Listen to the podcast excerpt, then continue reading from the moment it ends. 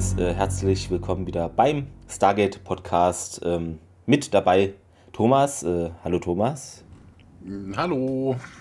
Hallo, lieber Clemens. Und, Hallo. Äh, ja, wir Genau. sind heute auch nicht alleine. Nee, wir sind nicht allein, denn wir haben äh, eine Gästin, die Karina. Hallo Karina. Hallo. Hallo. Ähm, ja, ähm, glaube, äh, dich hört man öfter demnächst bei uns. Im Ich laut glaube auch, ja. Ich glaube Aber das auch. ist ja super. Da gibt es mal andere Stimmen. Das ist sonst so langweilig hier.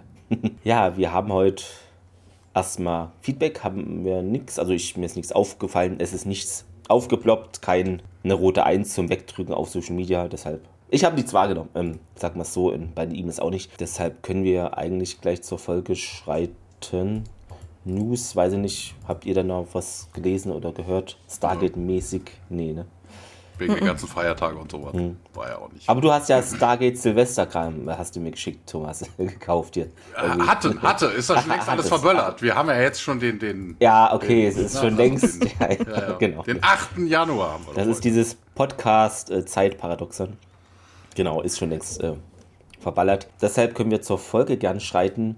Wie heißt sie denn überall, Thomas? Also nicht überall, aber. Grace. Genau. Das äh, ist nur so, dass wie in der letzten Folge war es, glaube ich, auch so, die Franzosen nicht mit diesem Titel einverstanden waren. Oder weiß ich nicht, aber sie haben einen anderen Titel. Und zwar Le Voyage Intérieur, wenn man das ausspricht. Die innere Reise geschrieben hat sie uns Damon Kindler und wen haben wir da in der Regie? Peter F. Wöster. Ja, Originalausstrahlung 2004 am 6.1. und dann deutsche Erstausstrahlung 19.05.2004, wenn das so stimmt, laut stargatewiki.de. Ne? IMDB ist 12.04. Das passt Okay. auch zur letzten Folge laut IMDB. Ja. ähm, ja, die, wie sagt man, nicht Zuschauerzahl, sondern die Haushaltszahlen, die es geschaut haben, sind etwas gesunken. In der letzten Folge äh, Evolution Teil 2 hatten wir 1,28 Millionen zuschauende Haushalte und sind jetzt auf also 10,3 Prozent und sind jetzt abgesunken auf 0,93 Millionen, was damals genau 10 Prozent entsprach. Und dann geht es auch schon los. Äh, Thomas, du kannst gern starten. Wo geht's denn diesmal hin für uns alle? Ja, erstmal kommt ein bisschen Rückblick auf die X303. Das gibt mir jetzt also ein paar Szenen aus Prometheus und Memento. Das kann man sich ja alle schenken. Das hat der geneigte Zuhörer ja schon alle, äh, der Zuhörer, äh, Zuschauer, äh, also bei uns die Zuhörer, die Stargate-Gucker. Die Zeitschriftenleser, was? Ja, ja, genau sowas. ähm, kann man dementsprechend überspringen. Wir springen jetzt aber auf die Prometheusche Brücke. Da sehen wir Gant und Carter, die sich ähm, am Computermonitor die, äh, die, den Zustand der Engines anschauen. Ja, Gant äh, berichtet dann hier von wegen, man hätte ein Energy Build-Up in den Naquadria-Cells. Also hier hat man immer noch keine Lösung gefunden. Es ist immer noch das Naquadria. Wie dem auch sei, Carter sagt dann hier, und das ist natürlich das Wichtigste, wir waren mit dem Schiff ja schon mal gestrandet. Na, da scheint man irgendwie äh, gelöst zu haben, jedenfalls äh, teilweise. Carter sagt dann auch hier, der Jump, also der Hyperspace Jump, hat wohl einen Power Surge äh, ausgelöst, der die Reaktorkontrollsysteme überlastet hätte und äh, Ronson dann auch, ne, hier Standby to jettison the Reactor Module. Ja, das haben wir bei Star Trek ja auch häufiger, ne? Da wird dann mal der Warpkern ausgestoßen, damit das ganze Ding nicht in die Luft fliegt. Wird dann hier auch gemacht. Wir sehen, dass dieses Reaktormodul aus dem Schiff ausgeschleust wird. Äh, die Prometheus ist dann halt mit, dem, mit den Unterlichttriebwerken unterwegs und äh, ja, dann explodiert dieses Ding über einem Planeten. Im Briefing, wir bleiben an Bord der Prometheus. Ähm, und zwar im Briefingraum geht es weiter. Ronson und SG1 äh, unterhalten sich da über die Optionen, die sie denn da jetzt hätten. Ähm, na, und Ronson sagt dann auch hier, da selbst mit den Maximum Supply Thrust würde es Jahre dauern, bis man wieder bei, zur Erde gekommen wäre. Wieder eine kurze Miniszene. Ähm, ach, das, das ist immer noch der Rückblick, ne? Kann das sein? Ne, weil Planeten, ne, die Prometheus landet, off-camera, ja, ja, ja, ja, das ist alles noch, warte mal. Na, ist egal, mach ich jetzt weiter, weil ich hier auch nicht sehe, wann das mhm. irgendwie endet. Ähm, wir hören nämlich hier einmal kurz Jonas, ähm, der da irgendwie sagt P3X744, na, wir könnten hier mit dem Gate äh, heim und dann irgendwie das Schiff äh, reparieren. Und ich glaube, hier hört der Vorspann auf, weil hier steht dann Fade Out und wir sind dann im Hyperspace.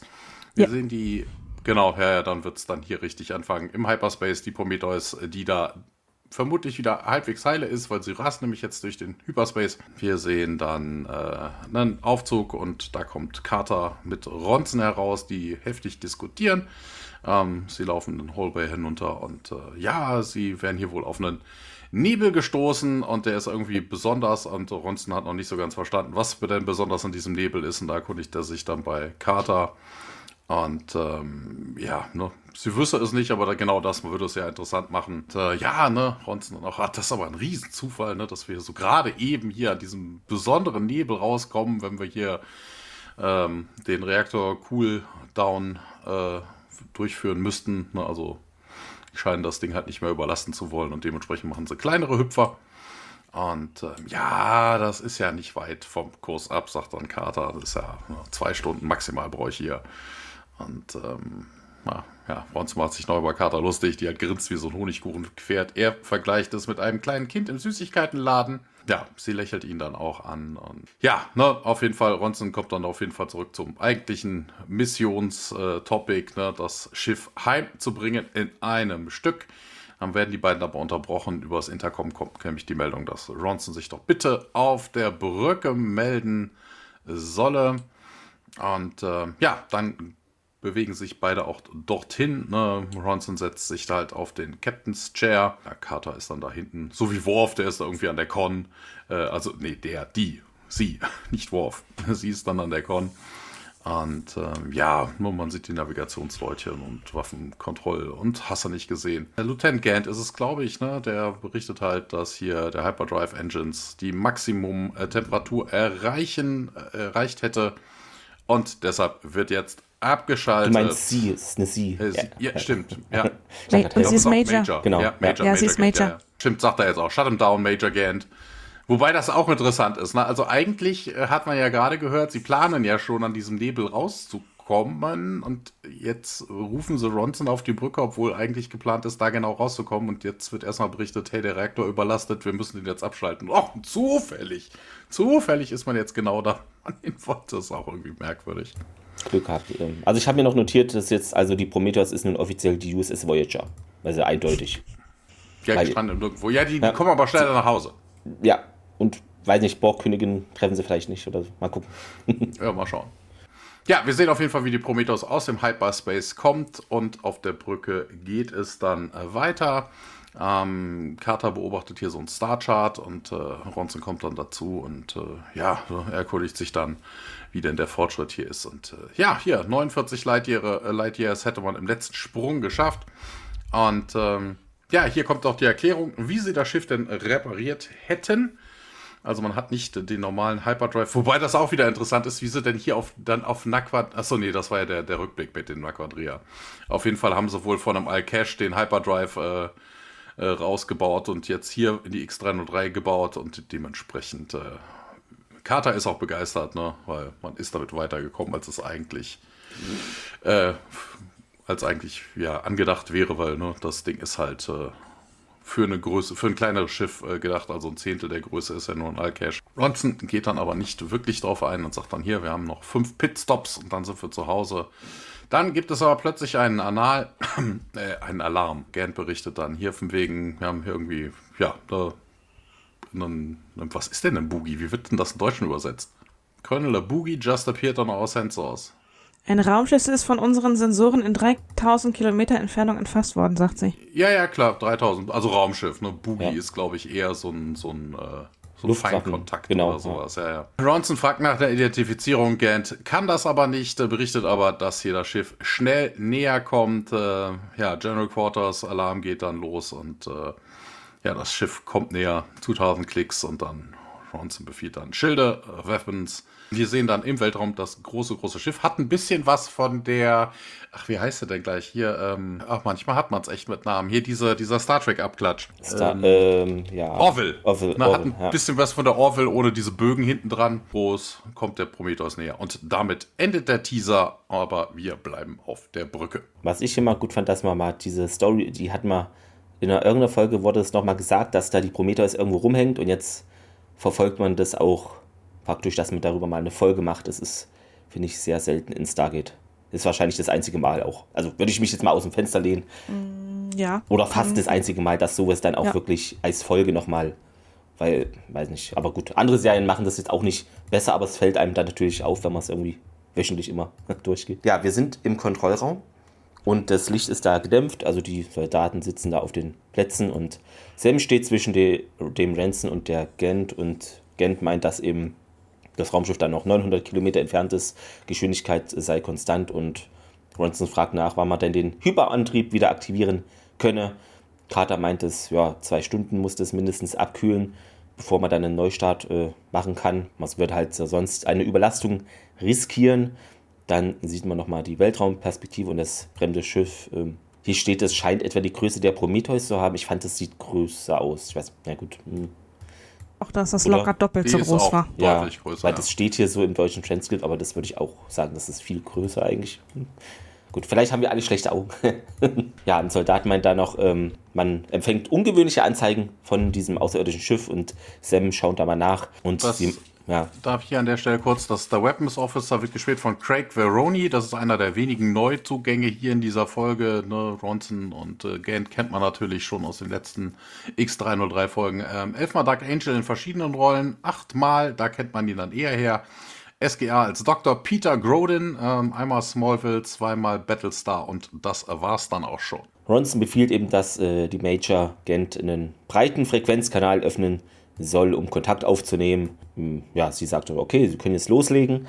Und der Ronson meldet sich auch, dass er Colonel William Ronson ist, Commander der Prometheus. Bitte antworten. Dann hört man dieses klassische Rauschen ähm, und dann fährt er fort. Falls ihr mich hören könnt, ich erbiete euch friedliche Grüße. Da dachte ich mir, welch geschwollene Wortwahl und ja gut, vielleicht so ein Theaterstück von Stargate. Warum nicht? Ich erbiete euch friedliche Grüße. Das fand ich auch interessant. Ich meine, es ist ja nicht Tialk, es ist Ronson. Also, hm, nein. Ja, und Gent meint, ja, die Entfernung ist jetzt nur noch 400 Kilometer zum Schiff äh, und sie nähern sich weiter unserer Position. Und ein Soldat stellt fest, dass thermografische Scans zeigen, dass es da einen rapiden Energieanstieg auf diesem fremden Schiff gibt. Ja, man sieht es jetzt auch, das fährt so seine Seitenflügel oder eine Waffe aus und ein Soldat, der, der meint dann eben, der Energieanstieg, das setzt sich hier fort. Carter meint, ja, sie schalten ihre Waffen scharf und wir müssen hier weg. Und Ronson befiehlt der Major, das Ausweichmanöver Delta zu initiieren und sie macht es und wir sehen, die Prometheus dreht jetzt ab und das andere Schiff eröffnet das Feuer. Prometheus steuert nun Richtung dieses Nebel äh, darauf zu und ja, Konsolen, Funken sprühen, ähm, das Schiff wackelt und Ronson fordert einen Statusbericht von der Gent ein. Die Schilde sind mittlerweile auf 69% gesunken. Waffen schwächen eben unsere Schilde und dann gibt es weitere Treffer und jetzt sind wir nur noch bei 53%. Ronson also befiehlt die Hilfsenergie jetzt auf die auf Schilde umzuleiten. Der Waffenoffizier soll sich bereit halten für Gegenfeuer. Wobei, muss man sich da wirklich bereit halten und nicht einfach nur so einen Knopf drücken? Das, das sind immer so Befehle, wo ich auch in Star Trek denke, für was muss man sich bereit halten? Also man ist ja immer bereit, man steht da und muss einen Knopf drücken. Also das, das Naja, aber vielleicht musst du bereit sein, wirklich den Knopf auch zu drücken und nicht Okay. einfach nur da sitzen und den Knopf im Auge behalten. Ja, aber es ist immer, äh, er ist ja nicht im anderen Raum und komm mal schnell her in fünf Minuten, das klingt immer so, ne? Ähm, ja, und Soldat meint jetzt auch, Raketenstellung 1 bis 6 sind feuerbereit. Ronson befiehlt 1 bis 4 sofort abfeuern. Äh, das passiert dann auch und wir sehen dann, das ist jetzt witzig im deutschen Transkript, weil hier steht, das fremde Schiff ist deutlich größer als die Prometheus. Also, weiß nicht, die Person konnte sich nicht entscheiden. Ähm, auf jeden Fall sehen wir die Raketen da auf dieses Schiff zufliegen, aber die werden dann, bevor da überhaupt die in der Nähe der Hülle des Schiffs kommen, halt schon zerstört. Und der Soldat äh, sagt es dann auch nochmal. Die Gent meint, dass das Schiff jetzt auch immer noch auf Annäherungskurs sei und die Schildstärke jetzt nur noch 32% beträgt. Und Ronson befiehlt jetzt hier einfach mal alles abzufeuern an Waffen. Und Carter sagt aber mal, hier, warte, warte mal, hier, ich schlage vor, die Hilfsenergie auf die Sublichtmotoren umzuleiten. Und Ronson fragt mal nach, hä? Ist auch interessant, weißt du, wir haben ja gerade gehört, die, äh, die Notfallenergie ist auf die Schilde gegangen und Carter möchte jetzt die Schilde abschalten, um das Ding zu machen. Aber sie sagt ja auch, wait. Weißt du, sie will verhindern, dass die Missiles gefeuert werden. Also würden jetzt die, die Rak weißt du, das sind ja Raketen. Ne, als ob die jetzt so viel Energie fressen würden. Und außerdem glaub, ist ja, ja. das, die, die Auxiliary Power ist nicht in das Raketenwerfersystem in, geschaltet worden. Also warum sie da jetzt irgendwie so. sagt, wait, ne? Also von wegen Feuer den Scheiß nicht ab. Ist ja Quark, ne? Also sie könnte ja trotzdem sagen, so von wegen, hey, hier, wie wär's mit Schilde? Aber das ist auch eine dumme Idee eigentlich, ne? Also mal ganz ernsthaft, die haben die Schilde verstärkt. Also wenn sie die Schilde jetzt wegnehmen, um schneller fliegen zu können, sind sie vermutlich in einem Schuss tot. Ja, man kann ja auch das abfeuern und gleichzeitig, also das ist immer dieses, Ja, ja, nur, das ja, ist das ist so dieses Quark. typische. Genau, also 15% sind wir jetzt äh, leider nur noch bei der Schildenergie und Ronson meint, ja, selbst mit der vollen Sub-Lichtreaktorenergie, das ist ja ein ganz schweres Wort, ähm, da wird man es nicht schaffen. Und Carter meint, ja, wir könnten hier einen Hyperraumsprung verursachen und dann in der Wolke verschwinden. Ähm, also sie fordert von ihm so ein paar Minuten ein, um da irgendwie die Schutzvorrichtung auszuschalten, ne, weil normalerweise ist das wahrscheinlich nicht so vorgesehen. Und äh, Ronson gibt ihr auch ein paar Minuten und sagt, sie haben zwei. Also das ist, ja. So ein typischer Star Trek Scotty-Move. Ja, irgendwie schon, genau. Ja, ja. Ähm, ja, Carter läuft dann los, arbeitet an so einer Konsole und ja, komm schon, komm schon, nur ein Sprung. Ähm, also Grüße an alle Battlestar Galactica Fans gehen raus. Ja, und dann der Alarm geht los und sie äh, verschwindet Richtung Maschinenraum.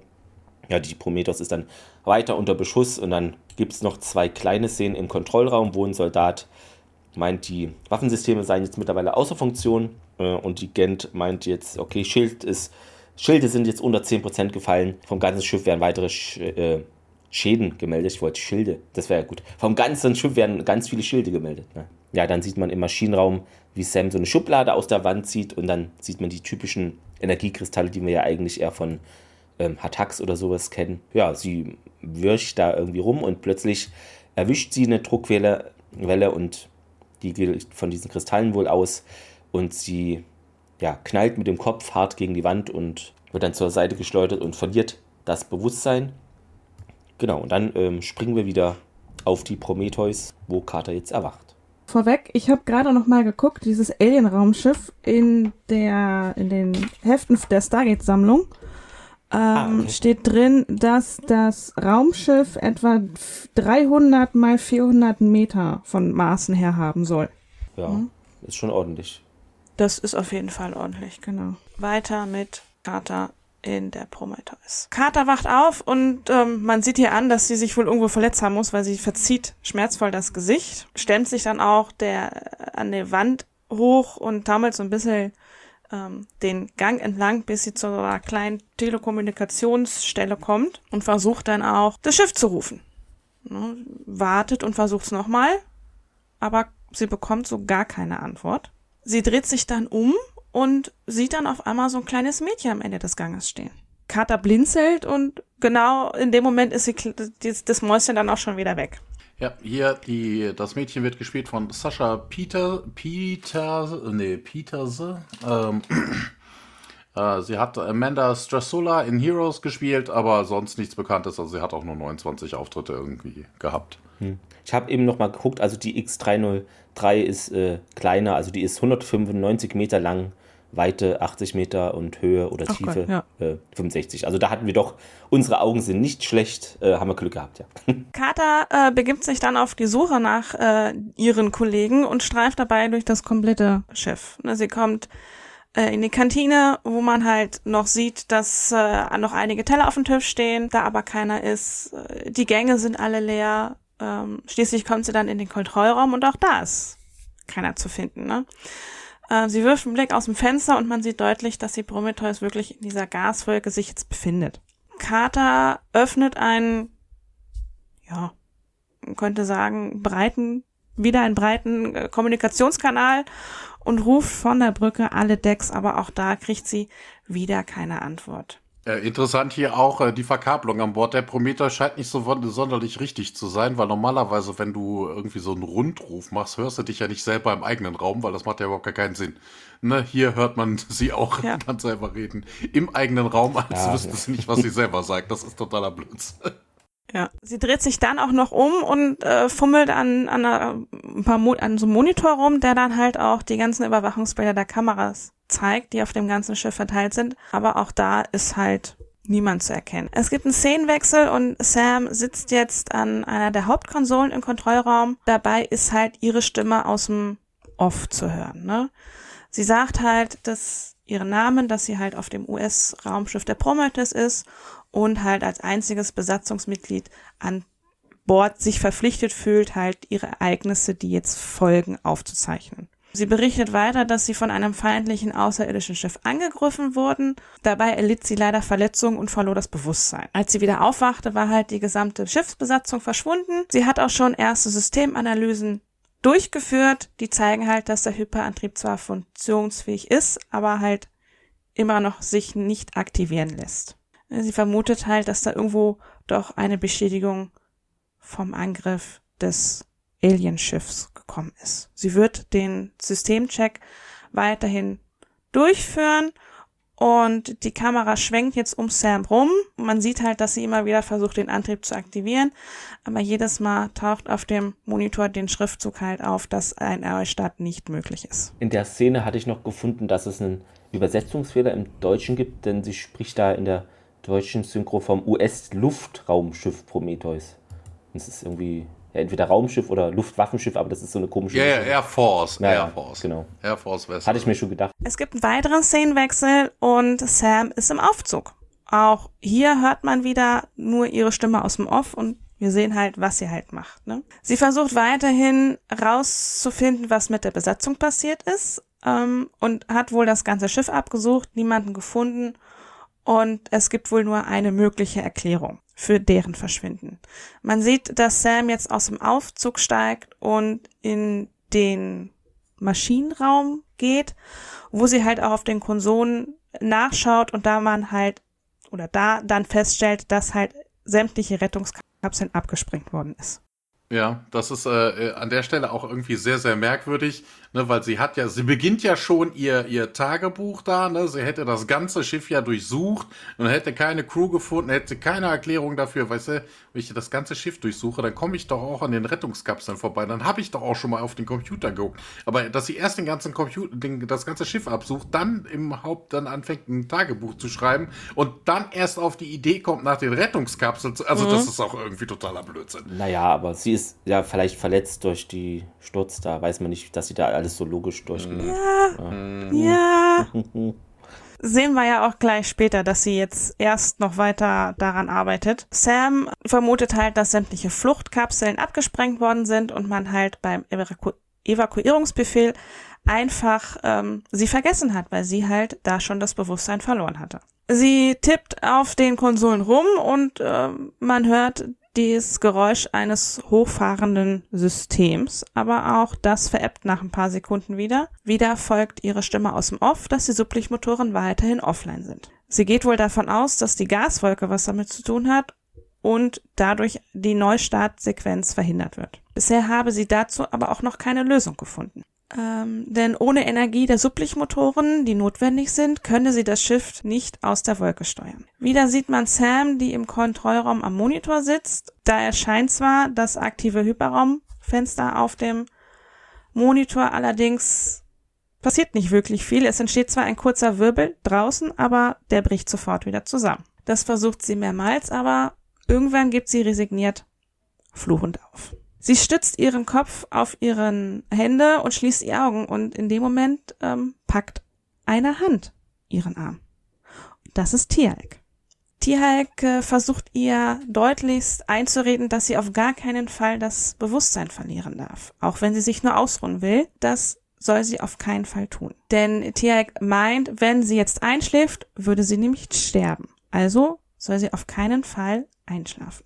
Das klappt natürlich nicht so ganz, denn ähm, im nächsten Augenblick ist Terk dann auch schon quasi weg und ähm, ihr fallen die Augen zu und sie schläft ein oder verliert halt das Bewusstsein. Genau, an der Stelle sehen wir einen kurzen Shot im Weltraum, wie die Prometheus da rumfliegt. Interessanterweise, die Soundkulisse an der Stelle ist totaler Quatsch. Man hört nämlich äh, die Antigraf-Einheit. Also im Weltraum brauchst du die eher mhm. weniger. Außerdem ist es im Weltraum luftleer, da hörst du keine Geräusche, aber man hört so dieses typische Brummen. Macht keinen Sinn. Aber ist egal. Ähm, wir wechseln zurück auf die Brücke. Carter ist scheinbar wieder erwacht. Sie sitzt auf Gans Position und ja, äh, hat ihre Hände in die, in die Arme gestützt und äh, ja, wir hören, äh, also, ne, hier, also sie scheint wieder irgendwie zu pennen, aber sie hat es da hochgeschafft, wenigstens. Ähm, wir hören aber plötzlich ein kleines Mädchen singen, was Twinkle Twinkle Little Star singt. Und äh, Carter äh, hebt den Kopf und äh, ja, pf, ne? Sie schaut sich um, schaut in den Korridor, der hinter ihr ist und äh, ja, das Geräusch scheint wohl von da zu kommen. Und sie hört auch weglaufende Fußschritte und Carter beschließt dann, den Schritten zu folgen, beziehungsweise der Stimme, ne, die singt immer noch Twinkle Twinkle Little Star. Als Carter dann Someone there ruft, also sich erkundigt, ob jemand da ist, hört das Singen direkt auf.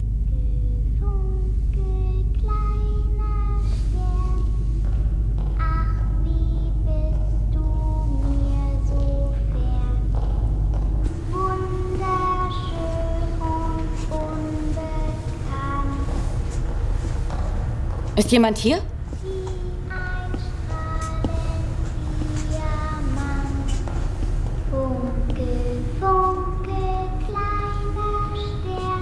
Hallo?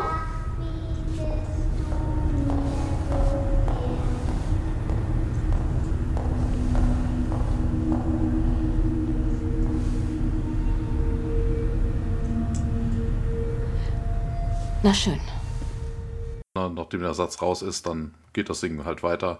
Carter kommt an eine Kreuzung und äh, schaut in jede Richtung, aber niemand ist zu sehen. Sie ruft nochmal Hallo, aber das Singen entfernt sich weiter und hört dann ganz auf. Sie äh, macht einmal die Augen zu und äh, schüttelt diese Benommenheit scheinbar von sich ab. Ne? Also ich glaube wohl, dass er da irgendwie noch an den äh, an der Kopfverletzung irgendwie was zu tun hat. Sie sagt nämlich auch dann zu sich selber, okay, und geht wieder zurück auf die Brücke. Sie schaut sich den Status der Distress Beacon an und äh, ja, berichtet nochmal für, für ihr Tagebuch, ne, dass sie halt ein Distress Signal rausgeschickt hätte, die die äh, Situation der Prometheus erklärt und die letzte bekannte Position im Weltraum.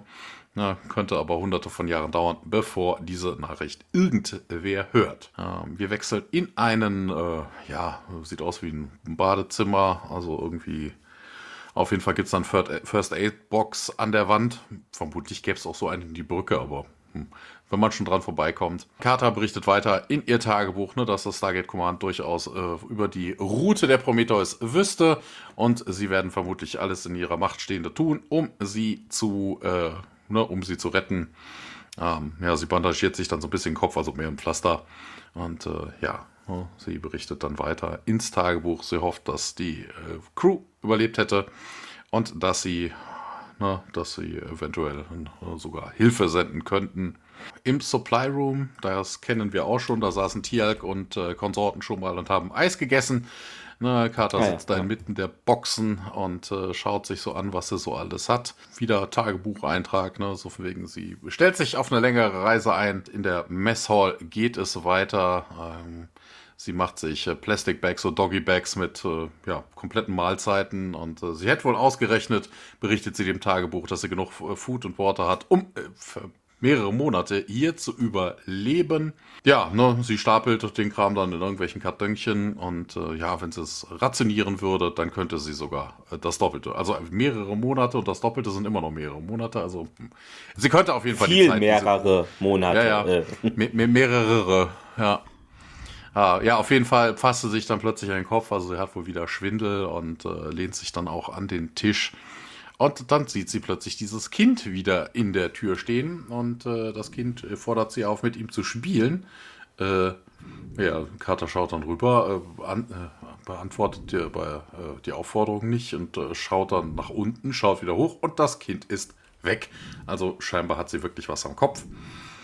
Ähm, ja, auch wenn sich für mich ja. diese, Entschuldigung, wenn ich jetzt reingritsche, die, diese Platzwunde für mich nicht wirklich sich erschließt, weil die hätte man schon viel früher sehen müssen Die ist jetzt quasi nur für die Szene ähm, da. Ja, vor allen Dingen sieht man sie in der Szene ja auch nicht. Er hat, er hat so nur für das Ver, Ver, Verarzten, ne? Also, Ja, ja, nur fürs Verarzten. Sonst hättest du vorher schon, schon viel früher hättest du was sehen müssen und das siehst du in den Szenen davor auch überhaupt nicht.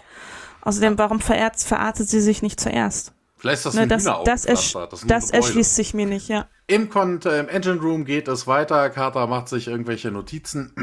Äh, sie berichtet im Tagebuch dann weiterhin, dass sie immer noch nicht weiß, warum man hier nicht in den Hyperspace kommen könnte. Ähm, der Hyperraum, das Hyperraum-Window könnte sich wohl nicht stabilisieren, also nicht genug stabilisieren, dass das äh, Schild, äh, dass das Schild sei schon. Du, du mit deinen Schilden, Clemens, das hast du mich auch auf Ich habe einmal Schilde gesagt. ja, ja, ähm, mit, dass das Schiff da rein könnte und äh, ja, ne, sie könnte auch mit den Sensoren nicht äh, erfassen, wie denn die äh, Wolke beschaffen sei und äh, ja, wären vermutlich dichte Gruppen von Gasen, aber unterm Strich sagt sie, das könnte durchaus dafür sorgen, dass die Hyperdrive Emitters da keine, keinen Powertransfer, einen gleichmäßigen Powertransfer hinkriegen könnte. Und bis das mal sich ändert, also sie hofft dann, dass diese Wolken halt unterschiedlich beschaffen sind und dass er das vielleicht irgendwie mal könnte, dann wird sie wohl hier so lange gefangen sein. Zwischendurch isst sie ein bisschen von einer Powerbar. Das würde Chaka, denke ich mal, gefallen.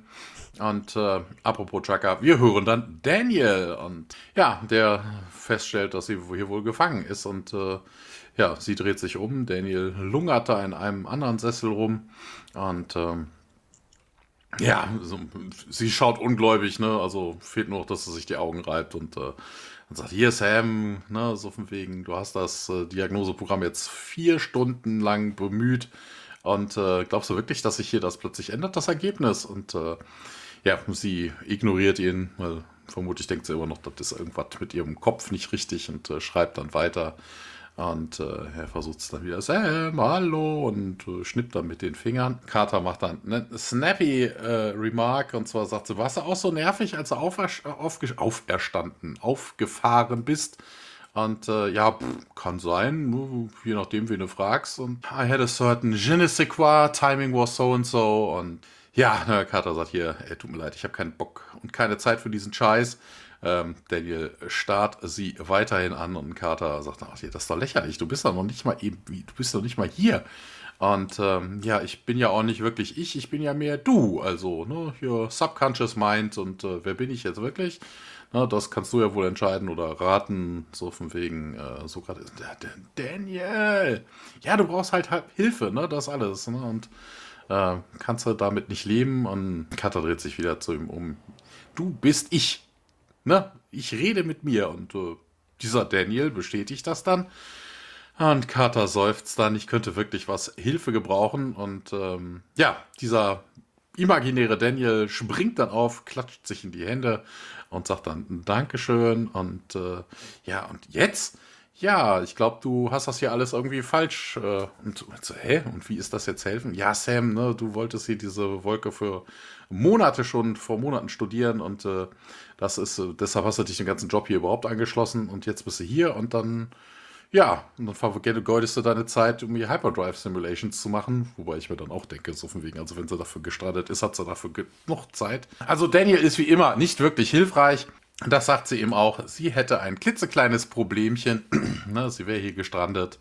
Und ähm, ja, ne, so von wegen, sie könnte hier irgendwie Ne, Daniel sagt dann auch hier, du könntest für Jahre durch dieses Teleskop starren, ohne irgendwas äh, zu finden. Und ähm, ja, hier komm, seize the moment. Und äh, Ja, er wobei sagt ja, auch sei wie Captain Janeway, sagt er ihr eigentlich. ja, ja. Wobei auch interessant, dass er sagt so von wegen, hey, hier, äh, untersucht doch den Nebel, das ist doch viel cooler oder so. Wobei ich mir dann denke, hallo, sie vermutet, dass der Nebel die Ursache ist, dass das Hyperdrive-Window sich nicht öffnet. Das heißt, sie muss zwangsläufig den Nebel untersuchen. Also, Ja, ne, sie wird am jedenfalls, Rechner, ne, also ne, immer wieder Kalkulationen durchführen, immer wieder Messungen durchführen und ähnliches. Also sie tut an der Stelle nichts anderes, als diesen Nebel zu untersuchen, weil sie weiß ja, woran es liegt ist es irgendwie sehr, sehr merkwürdig. Und äh, Daniel dann wieder hier, wie was die Gelegenheit beim Schopfer ergreifen. Ja, das klingt so überhaupt nicht nach mir, dass du so eine Chance irgendwie total ignorierst. Und äh, oh Daniel, ich kann nicht mal gerade ausdenken, hier, ne, ich kann mich nicht mal wach halten. Und äh, ja, komm, Sam, ne, untersuch, den, äh, untersuch den Nebel, glaub mir, das ist wirklich äh, wichtig. Ähm, sie wendet sich aber von Daniel ab und äh, macht dann weiter bei ihren äh, Hyperdrive Simulations und Daniel ist dann auch verschwunden. Wir springen wieder in die Kantine. Ähm, der Prometheus Sam packt da noch einige Vorräte in so eine Kiste. Genau, ähm, sie tritt dann auf den Gang hinaus und hört irgendwie so ein knarzendes Geräusch und will da mal gucken, was, wie, woher das überhaupt kommt. Dann äh, sieht man sowas, eine blinkende Warnmeldung, äh, Structural äh, Damage Detected, Author Hull Integrity Compromise, also der Schaden in der Hülle ist entdeckt und das gefährdet hier die ganze Chose und das blinkt da in ja, mehreren Bereichen, also die Skizze des Schiffs wird angezeigt und sie erschrickt sich so, oh mein Gott. Und dann hört man wieder einen Voice-Over von ihr, voraussichtlicher Zeitpunkt bis zum Bruch des äh, Schiffsrumpfes, acht Stunden und drei Minuten. Und dann äh, sieht man jetzt mal die Erde, unser SGC, den Aufzug dort. Jack betritt diesen und ja, kurz bevor die Tür schließt, springt Daniel auch herein und oh hey. Ja, sie stehen dann erstmal nebeneinander schweigend und Daniel fragt nach neuer, nach Nachricht von Sam, äh, ist auch ein Film. O'Neill hat da nichts von gehört, nee. Und hm, klingt nicht so gut. O'Neill weiter. Ja, 18 Stunden seit dem letzten Kontakt. Ja, das klingt wirklich nicht gut. Also ist sichtlich äh, genervt.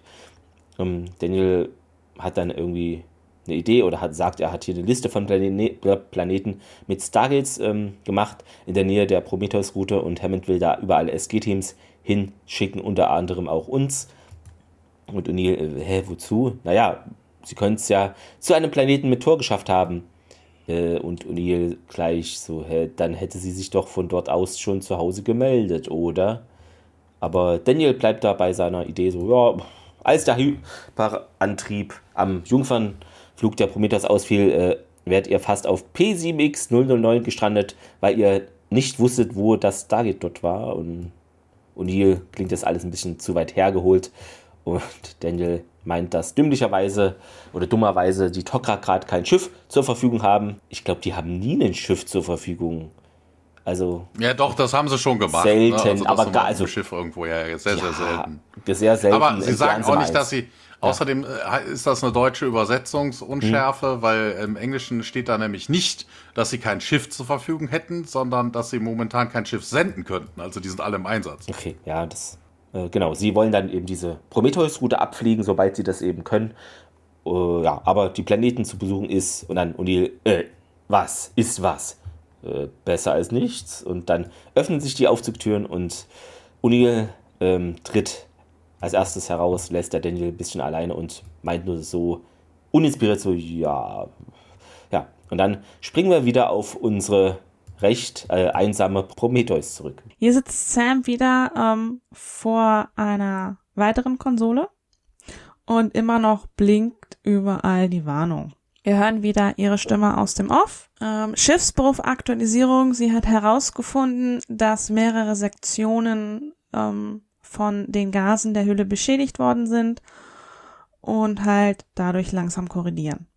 Ähm, sie versucht wohl alles Mögliche äh, an Energie auf die Schilde umzuleiten, aber das hat irgendwie so gar keine Auswirkung. Sie beginnt jetzt damit, die Sektionen, ähm, die halt von der Korrosion betroffen sind, abzuschotten, was halt nur eine Notlösung ist, aber erstmal ähm, überhaupt eine kleine Lösung ist. Sie ist sich sicher, wenn sie keinen Weg findet, wird das Schiff irgendwann auseinanderbrechen. Ne? Wir sehen halt Sam immer mal wieder ähm, aus Türen rauskommen, irgendwelche Sektionen schließen und schließlich bleibt sie vor der Tür stehen und hinter ihr taucht wieder das kleine Mädchen auf. Und ähm, ja, sie spricht dann auch mit der Kleinen. Ähm, die kleine Grace äh, sagt, äh, wenn die Sonne untergeht und der Mond am Himmel steht, Sam fragt, was will sie wat, wat, wer, wer bist du, was machst du hier? Und ähm, die Kleine spricht halt weiter. Dann zeigst du dein helles Licht, funkel, funkel, schlafe nicht komm mit, ich zeig dir den Weg. Und sie läuft auf und davon. Sam folgt ihr, will aber, dass sie wartet. Und hinter der nächsten Biegung steht nicht das Mädchen, sondern wieder Tialk. Sam ist natürlich nicht begeistert, weil äh, jetzt Tialk vor ihr steht und nicht das kleine Mädchen. Tialk ist aber wieder hier, um sie zu warnen. Und Sam, ja, ja, ich weiß, ich darf halt nicht einschlafen. Tiag erwidert aber, dass das nicht das Einzige sei, ähm, denn es ist nicht immer alles so, wie es scheinen mag. Sam bedankt sich bei ihm, ähm, jedoch äh, die Tatsache, dass sie mit jemandem redet, der eigentlich so gar nicht hier ist, spricht ja schon für sich. Und ähm, Tiag erwidert dann, dass es eher das Gegenteil ist, weil er glaube, dass Sam gar nicht hier ist. Ähm, das verwirrt Sam nur noch mehr. Ähm, Tiag erwidert darauf, dass er glaubt, dass die Mannschaft Gefangene des Raumschiff ist, das halt die Prometheus angegriffen hat. Sam fragt, woher er das wüsste. Tiag erwidert, dass es möglich sei, äh, dass sie den Verstand von Sam anzapfen. Und wenn es so ist, können sie natürlich jede Menge Informationen äh, erhalten, die wichtig für einen Angriff auf die Erde wären. Sam tut das erst ab. Naja, selbst wenn sie recht hätten, was Sam auch nicht wirklich weiß, ähm, was hätte sie dann für Möglichkeiten? Tiag erwidert, dass es keine gibt. Sam bettelt so ein bisschen, dass er ihr irgendwas gibt.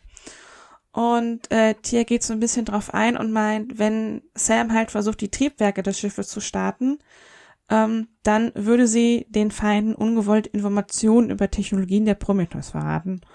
Und er wäre sich sicher, dass es sinnvoll ist, wenn Sam so gar nichts tun würde.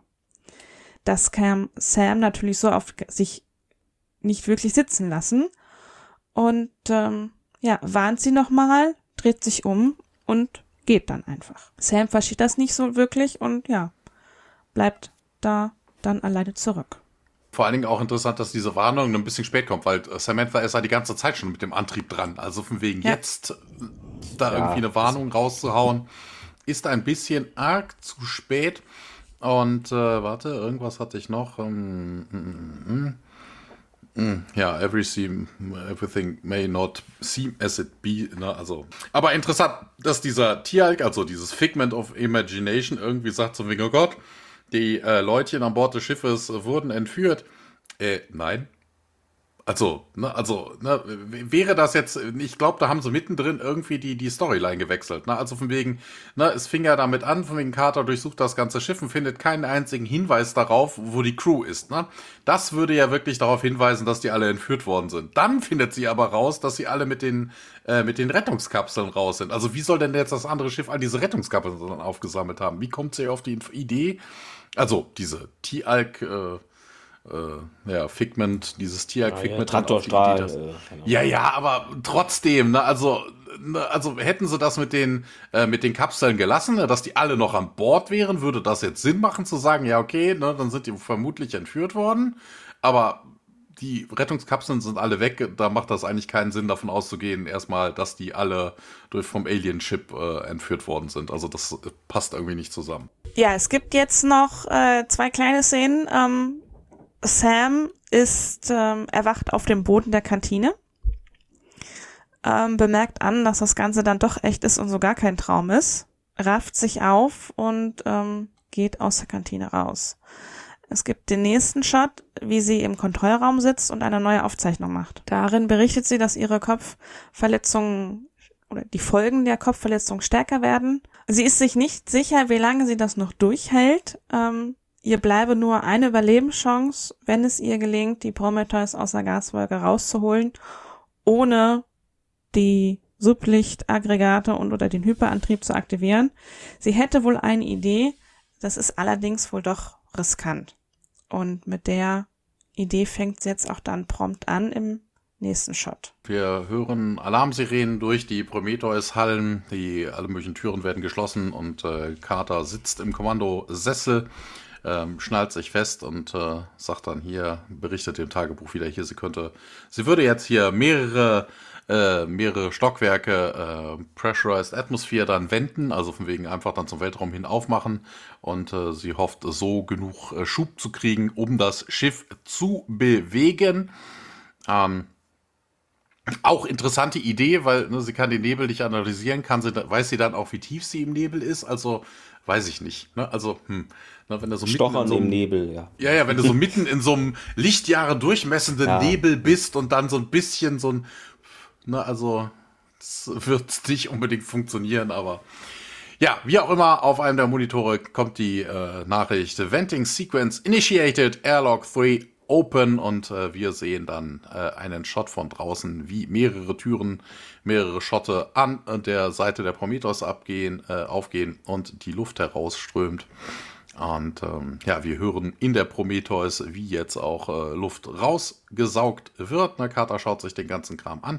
Ja, sie hört auch, dass die Hülle äh, ne, da durchaus äh, Druck abkriegt, äh, Stress abkriegt und äh, ja, alles knirscht und knarzt und ähm, ja, dann Carter fleht eigentlich mehr der, das äh, Raumschiff an. Hier, come on, come on. Ja, sie sieht auf jeden Fall auf einen der internen Security-Kameras plötzlich das kleine Mädchen Wobei auch interessant ist, was sie dann daraufhin tut, weil das kleine Mädchen hält sich nämlich an irgendeinem Verbindungsstrebe fest und äh, wird scheinbar auch äh, rausgesaugt.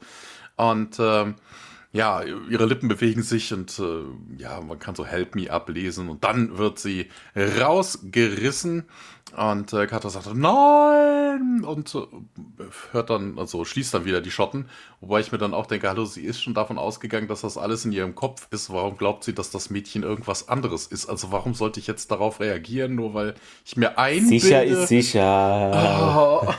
Oh. Also, auch hier, total der Käse. Carter rennt auf jeden Fall äh, wie Forrest Gump durch die Prometheus. Und äh, ja, das tut ihrer Kopfverletzung nicht äh, ganz so gut. Sie muss sich dann irgendwann äh, auch mal irgendwo wieder anlehnen und äh, sie ruft dann auch nach dem Mädchen.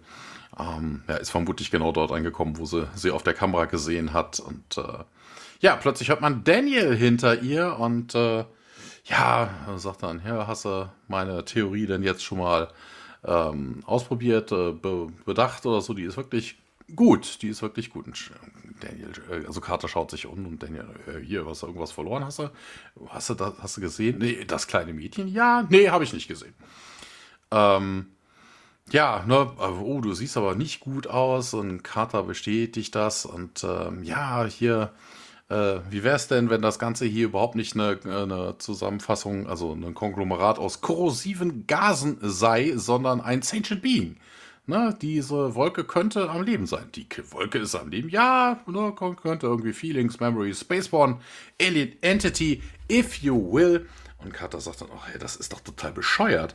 Ja, und äh, ja, aber ne, wieso würde es denn sonst hier unser, unser Schiff äh, unser Schiff äh, korrodieren, wo ich mir denke, hallo, wenn das aggressive Gase sind, dann hä?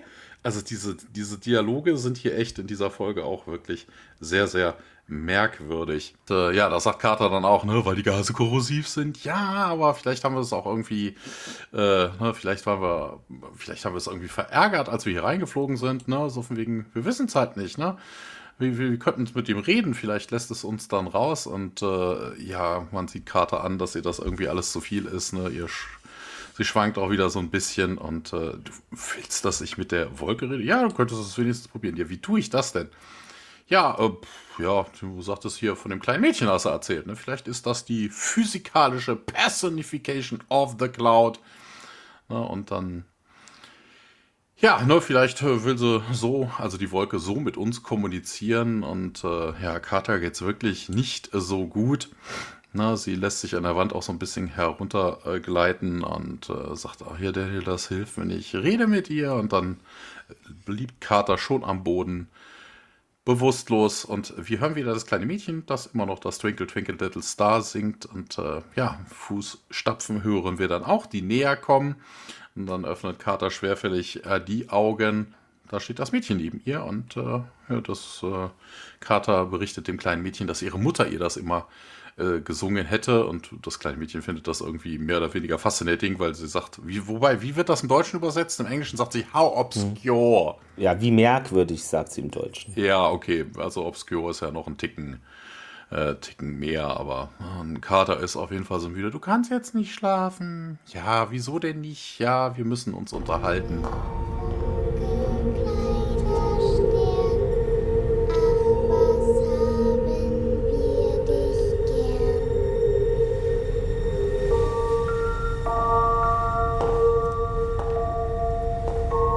Meine Mom hat das auch immer gesungen.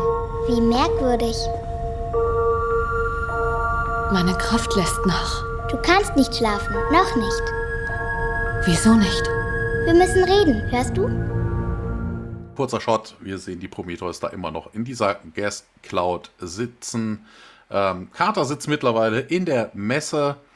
Ähm, ja, ist aufgeräumt, also auch die ganzen Boxen sind jetzt auch weg und äh, keine Ahnung, hat sie, ob sie hier aufgeräumt hat, ob sie das irgendwie anderweitig verstaut hat, auf jeden Fall.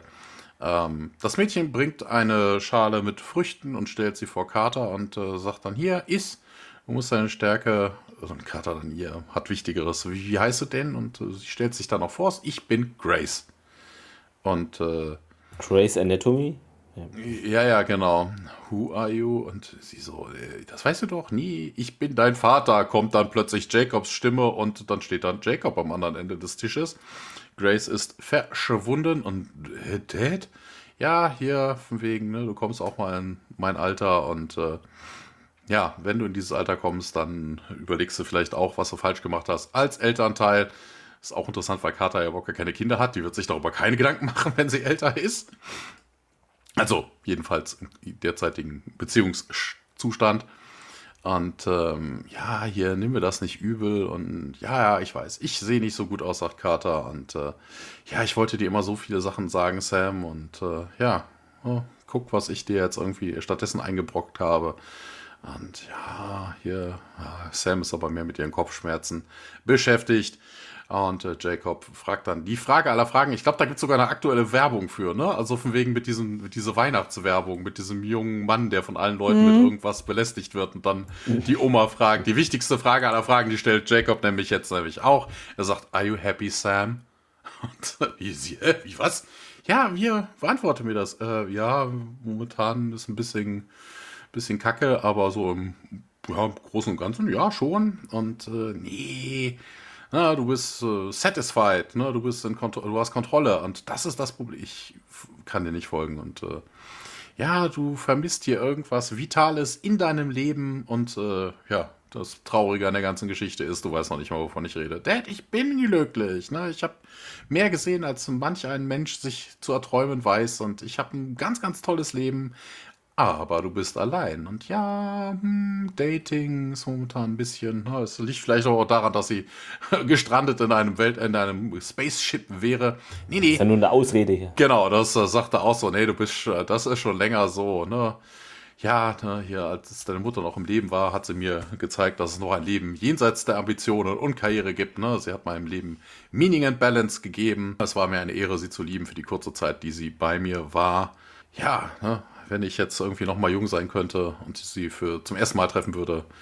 Und äh, ja, auch wenn ich ihr Schicksal kennen würde, ich würde das alles noch mal tun. Das ist Liebe. Und äh, Carter ist da immer noch, hängt da immer noch in den Seilen. Ne? Sie hat halt immer noch, arbeitet immer noch an ihrer Kopfverletzung. Und äh, Sam, so von wegen ja, wenn du es weiter so machst, dann unausweichlich würde das zu Pain führen und Loneliness. Und ja, Carter beginnt zu weinen, äh, schüttelt aber doch den Kopf. Jacob nimmt dann ihre Hand in die seine und äh, ja, hier, ne, du musst jetzt endlich mal loslassen, du musst endlich von den Dingen lassen, die dich äh, hindern, Happiness zu finden. Du verdienst es, geliebt zu werden äh, und auch zu lieben. Und äh, wir lieben auch den heimischen Gate Room. Zu dem springen wir nämlich an dieser Stelle. Dort ähm, kehren Tialk, Daniel und O'Neill durch das Gate zurück. Ja, während sich das Wurmloch schließt ähm, hinter ihnen, da gibt es schon den General Hammond, der ihnen entgegenkommt und den Bericht einfordert. Und O'Neill meint, Ah, schon wieder eine Niete, Sir.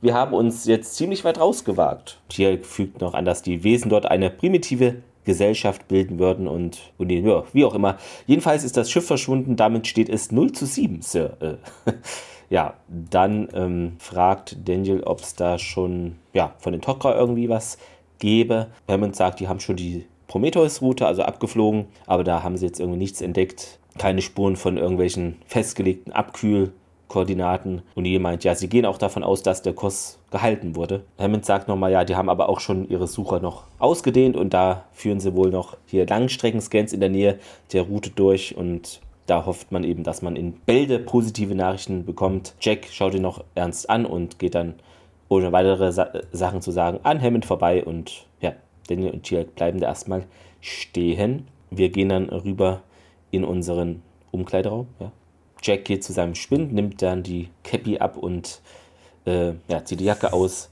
Hinter ihm betritt hier den Raum und bleibt da so stehen und O'Neill dreht sich gar nicht um und sagt aber, er will nichts hören. Äh, Chirk bleibt erstmal weiter stehen. Etwas leiser, O'Neill weiter. Ja, gut, ich bin nicht in der Stimmung. Aber Tiak bleibt immer noch ähm, stehen und dann dreht sich O'Neill um. Na gut, was ist denn? Tiak sagt, ähm, als du mit Colonel Mayborn im Weltraum gestrandet warst, verfiel Major Carter in ein ähnliches Gefühl von Frust. Sie verzweifelte bei dem Gedanken, dich nie wiederzusehen. Ja, Jack schweigt dann kurz und blinzelt äh, und O'Neill äh, weiter. Ja, du nicht? In der Tat. Du bist für mich wie ein Bruder, O'Neill. Und O'Neill, äh, du bist was, so 140 Jahre alt? Äh, ein jüngerer Bruder vielleicht, aber darum geht es mir nicht. Äh, Tiak, ich weiß schon, was du sagen willst. Ja, dann dreht er sich wieder zu seinem Spind um und ich bin dir super dankbar. Äh, ja, ironisch.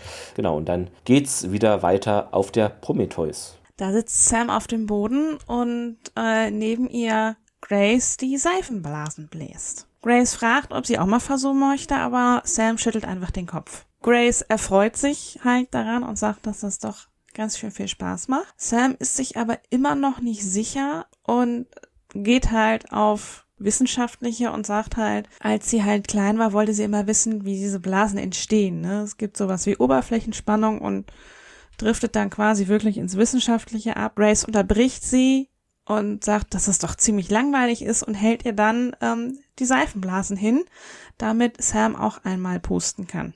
Das tut sie dann auch. Das freut Grace und im nächsten Augenblick steht dann auch schon Jack in der Tür. Der schaut Carter an und meint, los, Carter, auf, auf die Beine, los geht's. Sie erwidert, ähm, dass er sich doch recht viel hat Zeit gelassen, um überhaupt aufzutauchen. O'Neill will wissen, warum sie da einfach nur so hockt. Sam sagt, sie hat aber, sie hat so gar keine Kraft mehr. Sir? Jack setzt sich ihr gegenüber und spricht sie mit Vornamen an, fragt dann auch, warum nennst du mich eigentlich noch Sir? Ich bin nur ein Produkt deiner Einbildung. Äh, für Carter ist das natürlich eine alte Angewohnheit und entschuldigt sich. O'Neill fragt, ob sie sich nicht endlich retten will. Sam habe das schon versucht, aber sie weiß einfach gerade nicht, was sie tun soll und scheint wohl aufzugeben. O'Neill fragt das auch nochmal nach, meint, dass ihr schon irgendwas einfallen wird. So langsam wendet sich das Gespräch. Carter fragt, ob er da ist, um sie aufzumuntern. O'Neill äh, erwidert, dass dafür ihre Freunde da sind. Da merkt man auch schon leicht die Verbitterung in Carters Stimme, weil sie einfach das Wort Freunde so recht verbittert ausspricht. O'Neill erinnert sie daran, dass schließlich sie diejenige ist, die hier spricht. Also soll sie auch ruhig etwas ehrlich zu sich selber sein. Dann platzt es quasi aus Carter raus und sie fragt, was wäre, wenn sie die Air Force verlassen würde, ob das irgendwas ändern würde oder ob das einfach nur eine Entschuldigung sei. Jack erwidert, dass er ihr nie raten würde, ihre Karriere aufzugeben. Ne, man, man merkt, worauf beide hinanspielen, nämlich die Gefühle füreinander. Das spricht Kada jetzt auch direkt an, sagt aber im nächsten Atemzug, dass sie ihn loslassen würde, wenn sie es halt wüsste, dass er halt für sie nichts empfinde. Und ihr fragt, ob sie das einfach so könne.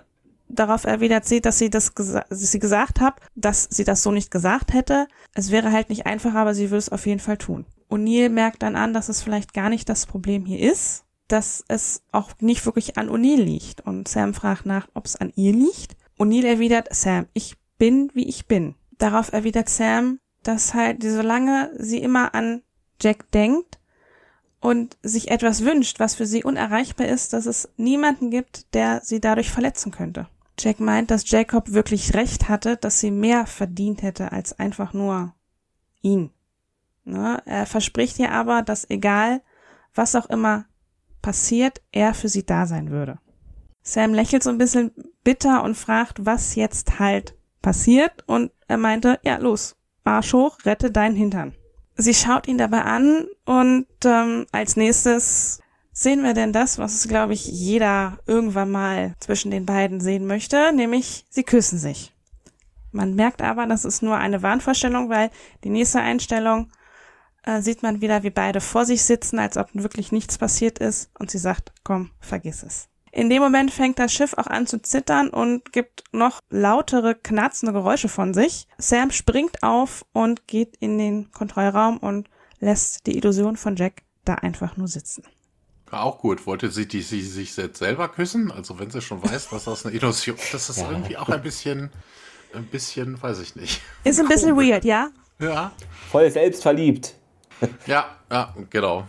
Spieglein, Spieglein an der Wand, wer ist die schönste So Karte ähnlich. im ganzen Land, ja. In der Wolke. Äh. Ja, die Alarmsirenen auf der Brücke sind sie auch zu hören. Wir sehen auf einem Monitor an Gens, an Gens äh, Platz, äh, dass es ein Halbbreach gab oder kurz bevorsteht. Ja, Carter sieht plötzlich dann Grace, die immer noch mit ihrem äh, Bubbles da zugange ist und äh, ja, Funken sprühen. Also da scheint es auch schon zu Überladungen zu kommen. Wobei ich jetzt nicht weiß, was hat das denn mit der Halbbreach zu tun, dass da jetzt Funken sprühen? Also ja, was, was, Sieht was, einfach nur was? schön aus. Ja, ja, genau, so Weihnachts, äh, Weihnachtsfunken. Silvesterfunken. Ja. Ja, genau. What do you want? fragt Carter dann dann endlich. Also, mhm. ja, sie dann auch, ja, was, ja, was, was meinst du denn? Ja, wer, wer auch immer du bist, ne? Ich weiß, warum jeder andere hier aufgetaucht ist, aber warum bist du hier? Was willst du von mir? Ich will gar nichts, aber du willst es. Ja, sie rezitiert da nochmal. Then the traveler in the dark, thank you for your tiny spark. How could he see where to go if you did not twinkle so?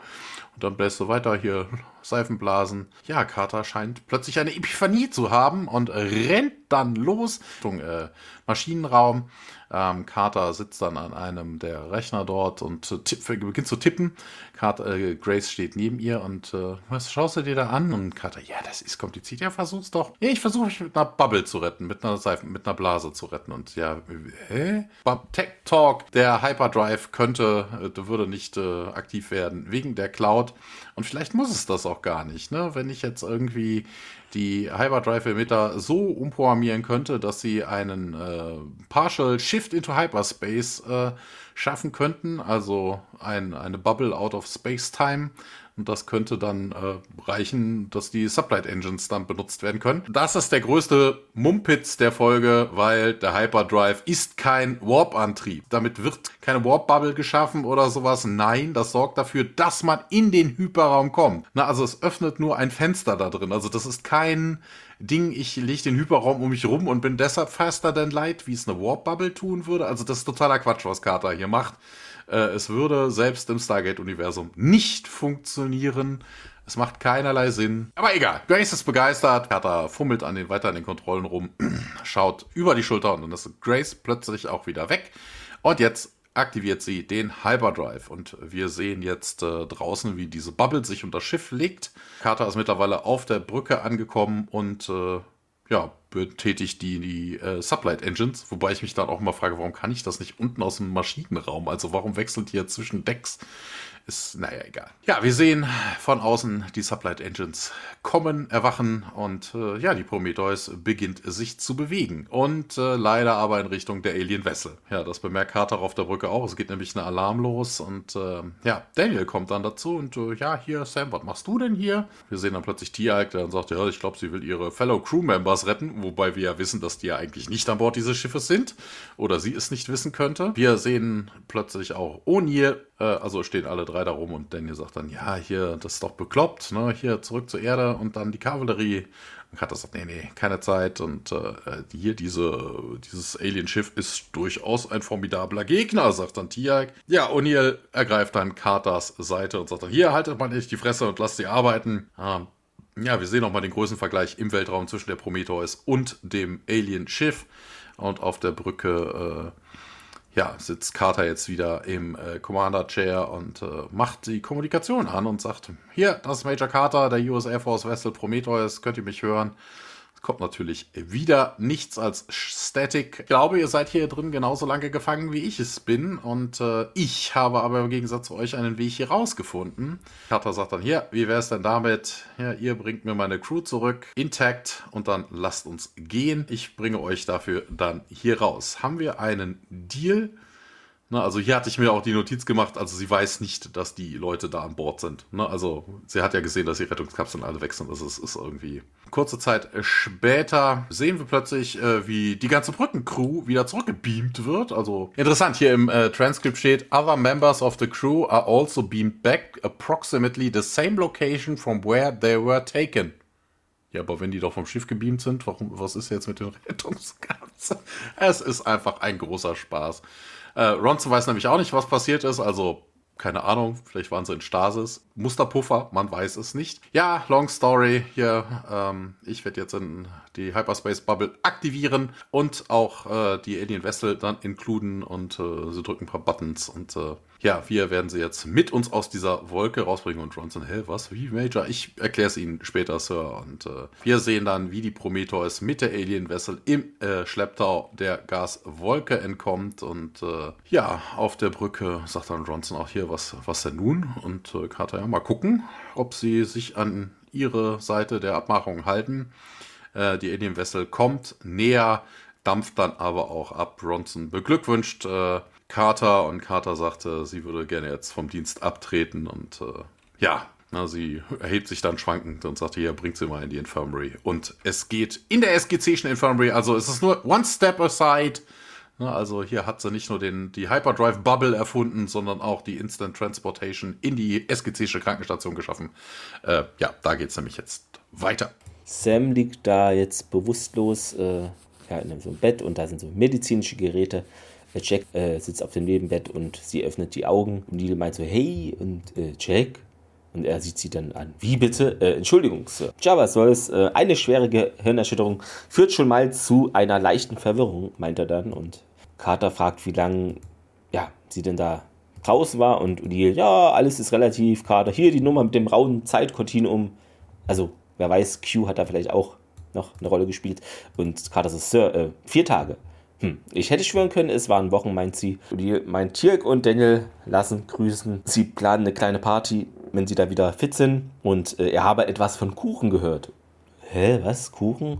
Und O'Neill stolz grinsen so, ja, äh, meine Idee. Hm, kann es kaum erwarten. Äh, kann ich Ihnen ein paar Zeitungen oder einen Jojo bringen? fragt er noch. So, hä? Fand den Jojo auch so geil. Gibt es das überhaupt noch? Ähm, und Sam schüttelt nur den Kopf.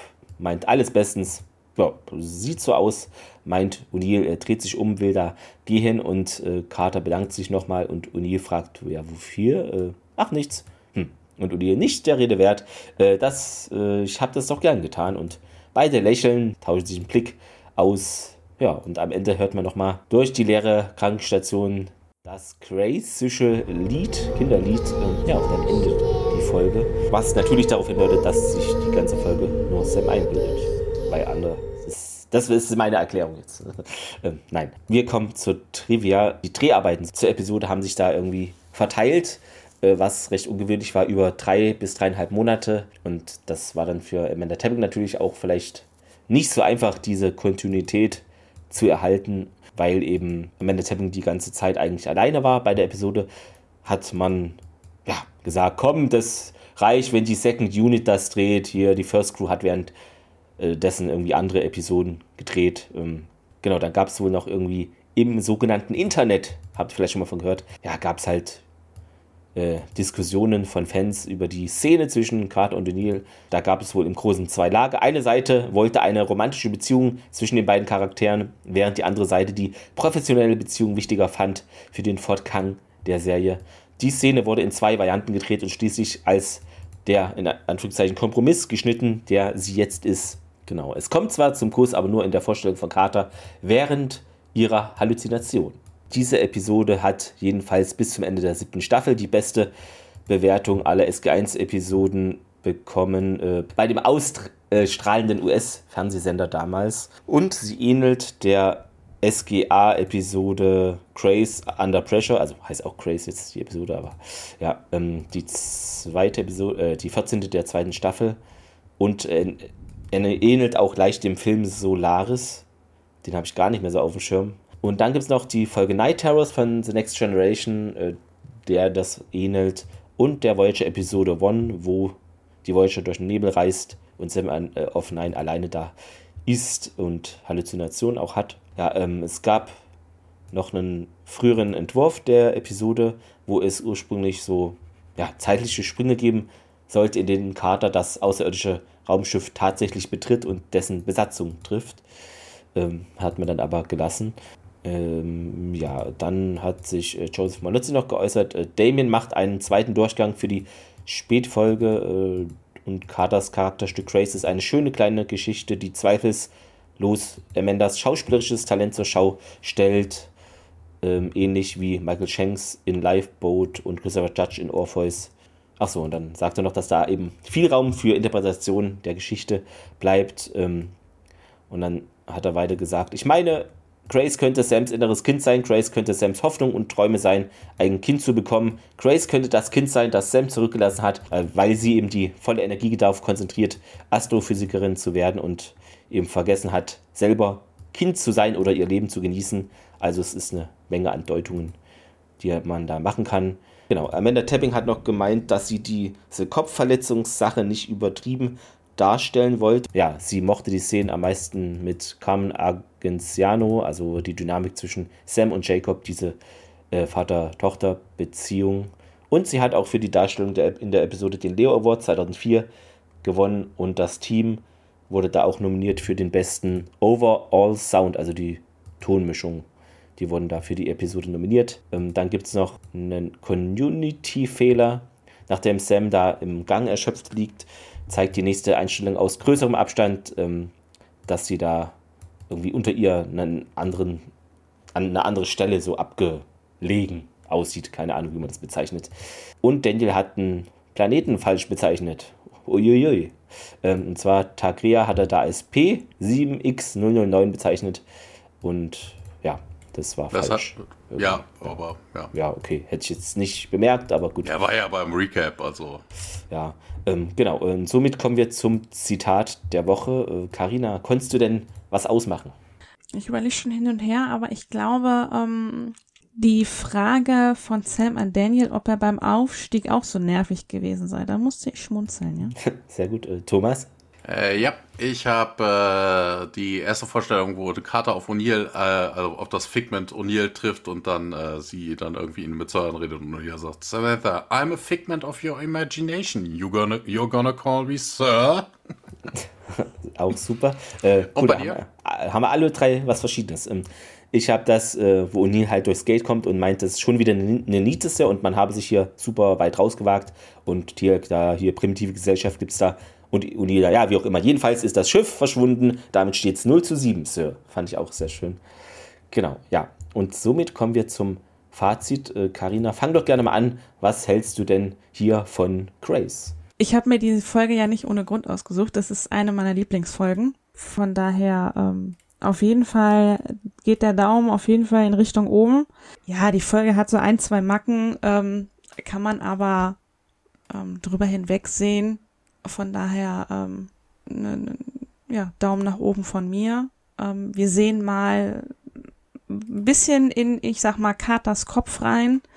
Ähm, das ist ja eher so die, die Haupthandlung dieses außerirdisch, außerirdische Schiff ist ja mehr Nebenhandlung. Schade, dass man von denen halt nie wieder was hört. Aber es ist ja quasi so typisch. Ja, wir haben alle endlich mal das gesehen, was sich die Hälfte der Fans gewünscht haben. Endlich mal ein Kuss zwischen Sam und Jack. Das hat auch nochmal viele befeuert. Von daher finde ich eine gute Lösung, dass sie das auch wirklich so ähm, durchgezogen haben bis jetzt. Ähm, das alles so im, im Hintergrund zu halten, aber trotzdem die Spannung zu halten. Von daher von mir Daumen nach oben. Mhm. Super. Äh, Thomas? Ja, also dieses Hackmack, also ja, wenn man einen an der Klatsche hat, wenn man so eine schwere Kopfverletzung hat, ja, meinetwegen, ne, dann bildet man sich auch Sachen ein. Aber wie sie da jetzt irgendwie auf diese abstruse Idee kam, dass die äh, dass die Crew irgendwie entführt worden wäre, obwohl die äh, Rettungskapsel fehlen und nachher damit Recht behalten hat. Also das ist irgendwie sehr merkwürdig und wenn die Leute alle von Bord des Schiffes gebeamt worden sind, warum sie da nicht? Also das mit den, mit den Kapseln macht irgendwie mehr Sinn. Aber naja, ja, das mit dem, äh, mit dem geklauten Warp-Antrieb und der Warp-Bubble, was halt ein Hyperdrive nicht macht, ist natürlich totaler Quatsch, totaler Mumpitz. Passt so überhaupt nicht zu dem Thema. Ähm, ja, ne, wir sehen mal wieder ein Monster of the Week, was es dann im Endeffekt, also ja, wobei, was ist das Monster? Ist es der, der Nebel? Ist es das feindliche Raumschiff? Von denen sehen wir aber auch nie wieder was. Äh, wo jetzt das Problem ist, irgendwie den Nebel zu analysieren, weiß ich jetzt auch nicht. Ja, also eher so ein Daumen nach unten so leicht, aber geknutsche mit Samantha und äh, O'Neill. Ich denke mal, so viel Fanservice muss sein. Also auch zur Seite, aber jetzt der Daumenzug nach oben. Okay, äh, dann fange ich mal, äh, beginne ich mal mit dem Abschluss kann ich mal sprechen. Hä, es ist ein Satz, Beginnt ab mit dem Beginn. Äh, okay. Willkommen, liebe äh, Zuhörer. Willkommen hier. Heute besprechen wir. Nein, ähm, alles gut, genau. Erstmal sortieren.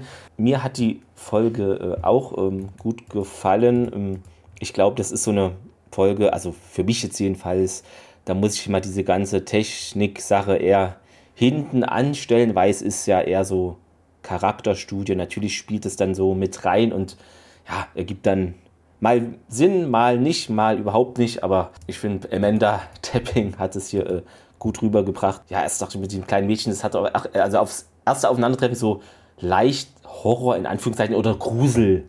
In diese Gruselecke ging es erst.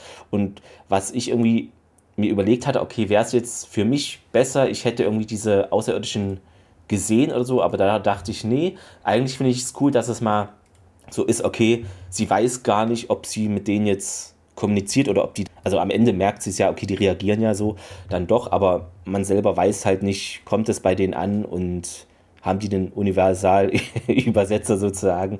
Ähm, das fand ich interessant, dass man einfach von denen gar nichts sieht, sondern halt nur dieses Schiff und, und noch nicht mal ein Geräusch irgendwie durch den Funk, sondern das ist einfach, sind halt da und dann wieder weg. Das gibt es, glaube ich, auch nicht so oft, weil normalerweise ja, wird dann gezeigt, ne, wir gehen hier ins Dorf von den Außerirdischen und da ist dann irgendwas oder fehlt was. Ja, deshalb, also ist mal was anderes, finde ich, mit diesem Nebel, das, ja, und geht halt in diese Gefühlswelt rein von Sam und das war doch mal was Neues und ja, mir hat es gefallen. Ich würde auch sagen, Daumen hoch, äh, trotz vielleicht äh, technischer Schwächen, würde ich jetzt mal sagen. Dann äh, können wir mal genau, gucken. was haben wir nächste Woche? Genau, ich gucke gerade. Nächste Woche haben wir Kianas Symbiont oder im Englischen Fallout, was ja ein Spiel eigentlich ist. Und da treffen wir einen alten Bekannten wieder, ähm, das kann man gleich sagen, weil es zu Beginn relativ ist, und zwar Jonas Quinn mit einer unfassbar kuriosen Frisur. Das muss ich mal sagen. Also da Grüße gehen an Dreck am Dienstag. Die sind ja auch immer frisurentechnisch da, gucken die gern hin. Also da dachte ich mir, was ist denn da passiert auf Gelauffene? Also so geht es ja nun nicht. Ähm, aber gut, da wird zu reden sein. Ähm, dann gibt es da natürlich noch auf Kelowna selber, die haben sich mittlerweile umbenannt, aber sind sich dennoch spinnefeind mit den anderen Fraktionen auf dem Planeten, obwohl da mal wieder eine Krise ist. Ähm, ja, genau, so sieht's aus. Also alles wie immer auf Kalöfner, oder? Die sind doch immer da mit Krieg und Krise und mhm. ich glaube, so richtig anders haben wir es noch nicht kennengelernt. Hm, genau, das passiert nächste Woche. Ja, schreibt uns gerne hier eure Meinung zu Grace. Äh, Lieblingsfolge, schlechteste Folge ever, Mittel, Einfach schreiben, äh, wird alles erwähnt. Wir sind da ganz entspannt, hat ja jeder seine Sicht auf die Folgen. Könnt uns gerne weiterempfehlen und äh, wir können ja noch sagen, wo äh, man unsere Gästin hören kann. Wo kann man dich denn hören? Sag's doch mal gerne. man kann mich zum einen in dem monatlich erscheinenden Tauri Talk hören von äh, den lieben Mädels vom StargateProject.de und in meinem anderen Podcast, den Dünnbrettbohrer Podcast, der Hör mal, wer der hämmert Podcast. Sehr gut. Da haben wir doch viel abgebildet jetzt. Ne? Dann ähm, freuen wir uns, dass du dann demnächst auch wieder hier zu hören sein wirst und ähm, ja, wünschen euch allen da draußen erstmal einen schönen Restsonntag, wie es so schön heißt. Jo, genau. zusammen. Macht's gut. Tschüss. Tschüss.